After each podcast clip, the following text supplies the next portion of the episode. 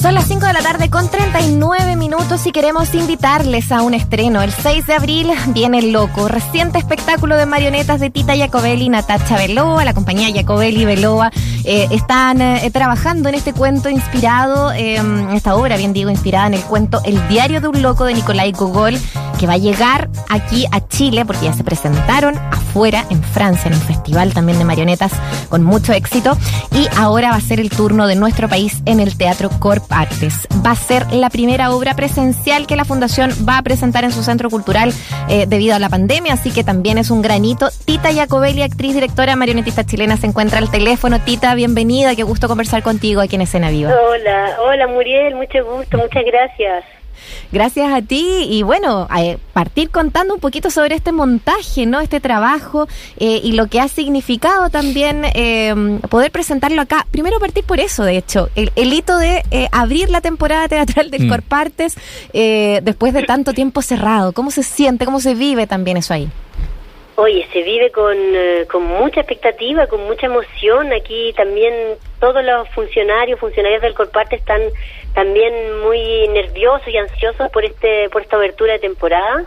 El teatro ha estado cerrado durante dos años y es una sala espectacular, con una acústica espectacular, con una visibilidad súper buena.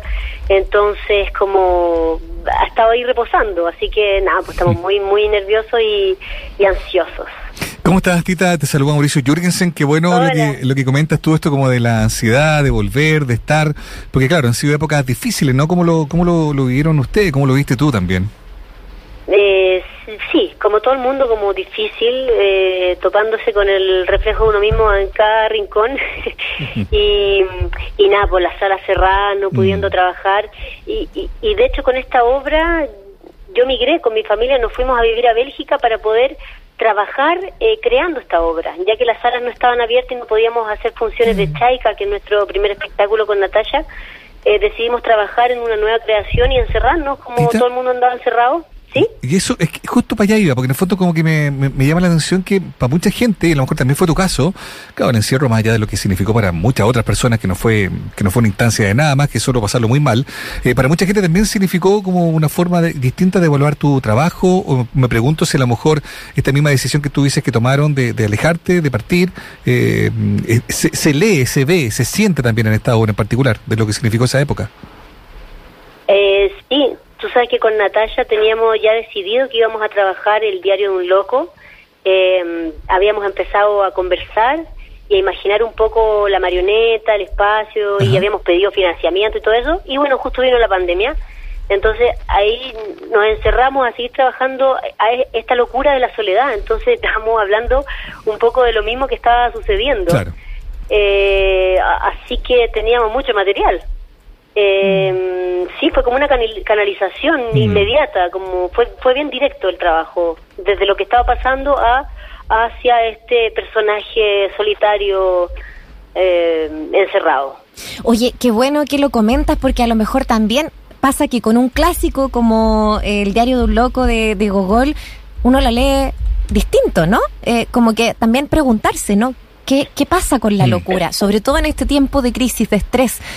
De alguna manera, eh, si bien el personaje quizás es mucho más gráfico, tú cuéntanos un poco más también ahí de la historia para que podamos comentarlo también acá, pero eh, claro, eh, es, es algo que el tema de la locura yo creo que nos rondó de alguna forma, de alguna u otra forma, a todos y todas en este periodo.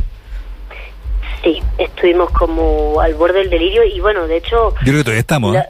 la- Sí, salir. sí, sí, sí, Sí, como nos estamos y- falta- y, caemos, sí, Sí. estamos, aprendimos un poco a bailar con la locura, Sí, yo pienso. sí, claro que y, sí. Y, y, y como decimos, como ya nada va a ser como antes, eh, es porque sí, porque tocamos un poco la locura, nos vimos de otra manera, vimos vimos el absurdo de, de lo que pensábamos que era la norma, lo- la, eh, la sociedad que nos contenía de alguna manera, bueno, capitaliza, como sea, pero era una contención, vimos que, que, que se empezaron a tomar decisiones que, que, que eran absurdas, entonces ya estábamos un poco, estábamos perdidos, entre, entre que estábamos perdidos, eh, eh, solos, eh, obviamente la locura era una, es una opción. Y, y volverse loco también, como esta absurdidad de afuera, eh, llevarla hacia adentro, eh, no ya no es tan raro, como hacer cosas más locas no es tan raro, pi- Mm. pienso ahora. Mm. Y bueno, este, este diario de un loco de Google habla de un personaje que se llama Poprichin, que es un funcionario de la baja escala social.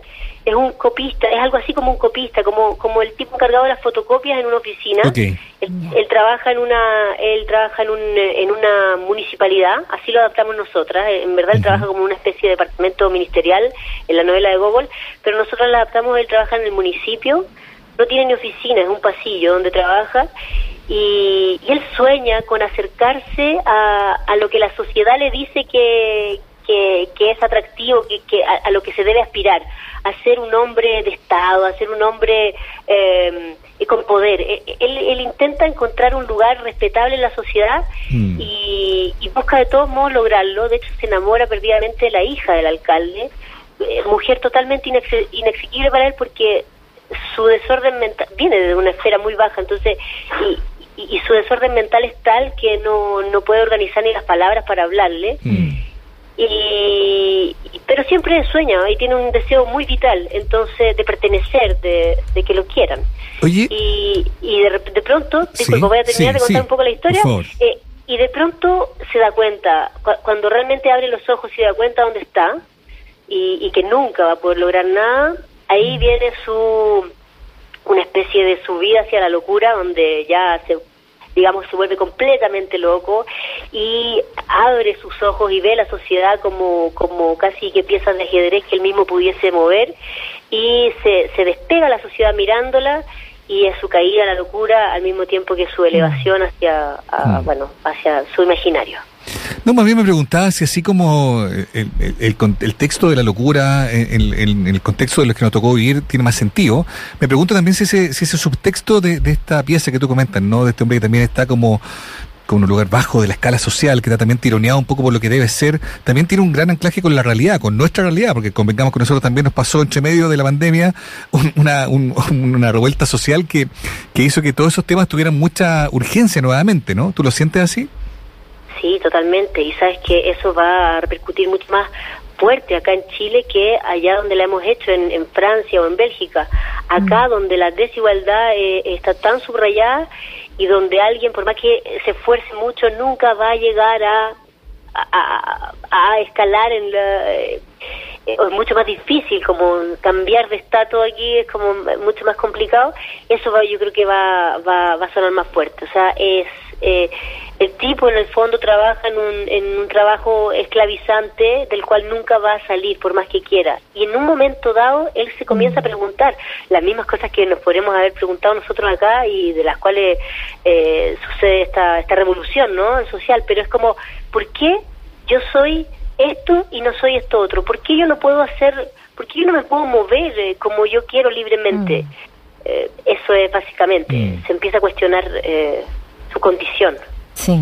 Oye, es, muy fuerte eh, pensarlo también así, ¿no? En, la emotividad eh, y cómo va a remover. Imposible no, no remover eh, justamente eso esos temas que, que no se superan también aquí. ¿eh? Estamos conversando con, con Tita Jacobelli, directora, actriz, eh, marionetista, quien está detrás junto a Natasha Veloa eh, de este trabajo que se llama Loco y que se estrena el 6 de abril. La pieza anterior que ustedes habían hecho, que es Chaika, eh, viene, bueno, tuvo un montón de temporadas acá en nuestro, en nuestro país. Es un trabajo muy premiado también aquí en nuestro país y fuera vienen justamente de presentar Loco de un festival, en un festival en Francia. ¿Qué tal fue esa experiencia? ¿Y qué les pasa a ustedes también como creadoras, eh, pensando, ¿no? En lo que, en cómo está posicionándose su trabajo. Eh, lo digo eh, también porque siento que es importante hacer la, la, reflexión sobre la creación propia y cómo está haciendo, removiendo cosas en el mundo.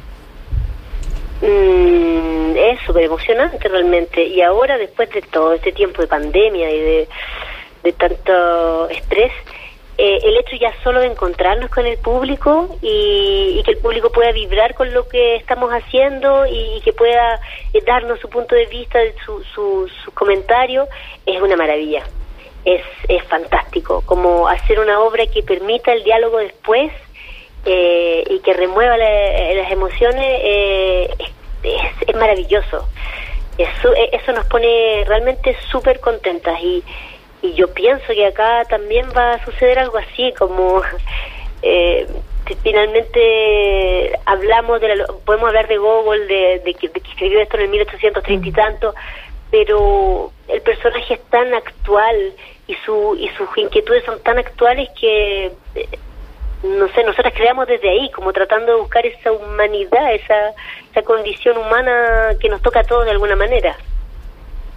Tita Jacobelli, eh, y hoy día ah, pensando también en el, en, el, en el estreno de lo que va a ser esta temporada, me imagino va a ser la primera, ojalá de muchas, ¿está eso en los planes? Cuéntanos un poquito de eso y, y dónde te gustaría ver, además de en este precioso teatro del Corpartes, esta obra llamada Loco. Mira, sí, en los planes, planes, eh, está más bien en el deseo. Y el deseo igual nos ha llevado a, más o menos a donde hemos querido con Natalia. Así que yo estoy segura que vamos a volver a presentarnos en Chile eh, más pronto que tarde, sí. Pero de aquí, de esta temporada, ya viajamos nuevamente a Bélgica y seguimos con presentaciones de Chaika y de Loco en, eh, eh, en, algunos festivales por allá en Europa y, ya pronto pensamos como organizar más bien una avenida a, Chile para poder eh, mostrarlo con, bueno, ojalá que en todos los escenarios posibles, de todas maneras, en, no solo en Santiago, digo en regiones, de todas maneras. Claro.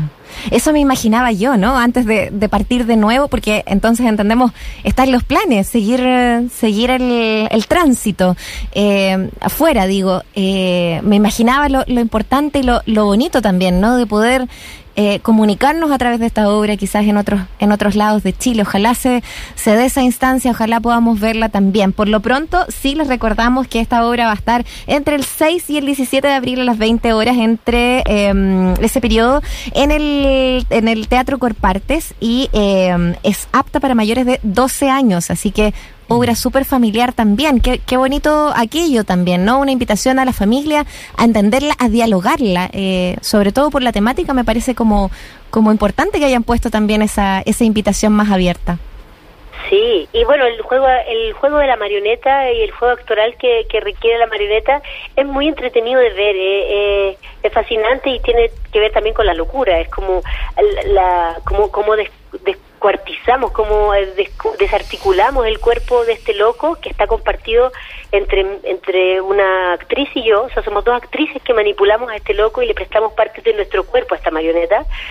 Eh, y lo desarticulamos, lo articulamos en función de de su locura, de cómo va avanzando esa locura o, cómo van afectándolo sus pesadillas, su, su, su fantasía, su deseo, lo vamos, vamos moviendo esta marioneta por el escenario y por los espacios. Mm. Entonces, ese juego es muy es muy interesante ver, eh, es siempre un placer y es, un, es un desafío para nosotras hacerlo, que nos encanta, y se ve como un juego muy entretenido desde afuera. Así que eso también es como un, un, guiño para toda la familia, lo pueden ver desde distintos lados, ¿me entiendes? Como claro, claro. Tiene muchas, tiene muchas capas eh, temáticas el, el, el, el espectáculo y el juego de la marioneta hace que se abran otras más. Entonces cada uno ya va interpretando de acuerdo a su experiencia eh, su fantasía también, eh, y eso también es súper interesante. Oye, es que eh, hemos visto algunas imágenes de ustedes dos operando el muñeco, porque además es eso, pues están las dos en el mismo, en el mismo muñeco, eh, entonces da, tiene que haber un diálogo, no, no solo un tema de coordinación, que es como evidente, sino que un diálogo escénico entre ustedes dos, que ya las tiene muy cómplices. Nos ha encantado conocer un poquito más acerca de este espectáculo, Tita, y te damos las gracias por comentarlo y compartirlo aquí en escena viva. muchas gracias a ustedes. Espero que lo puedan ver pronto. Sí, pues. muchas gracias. Muchas gracias. Chao. Chao, que estén bien.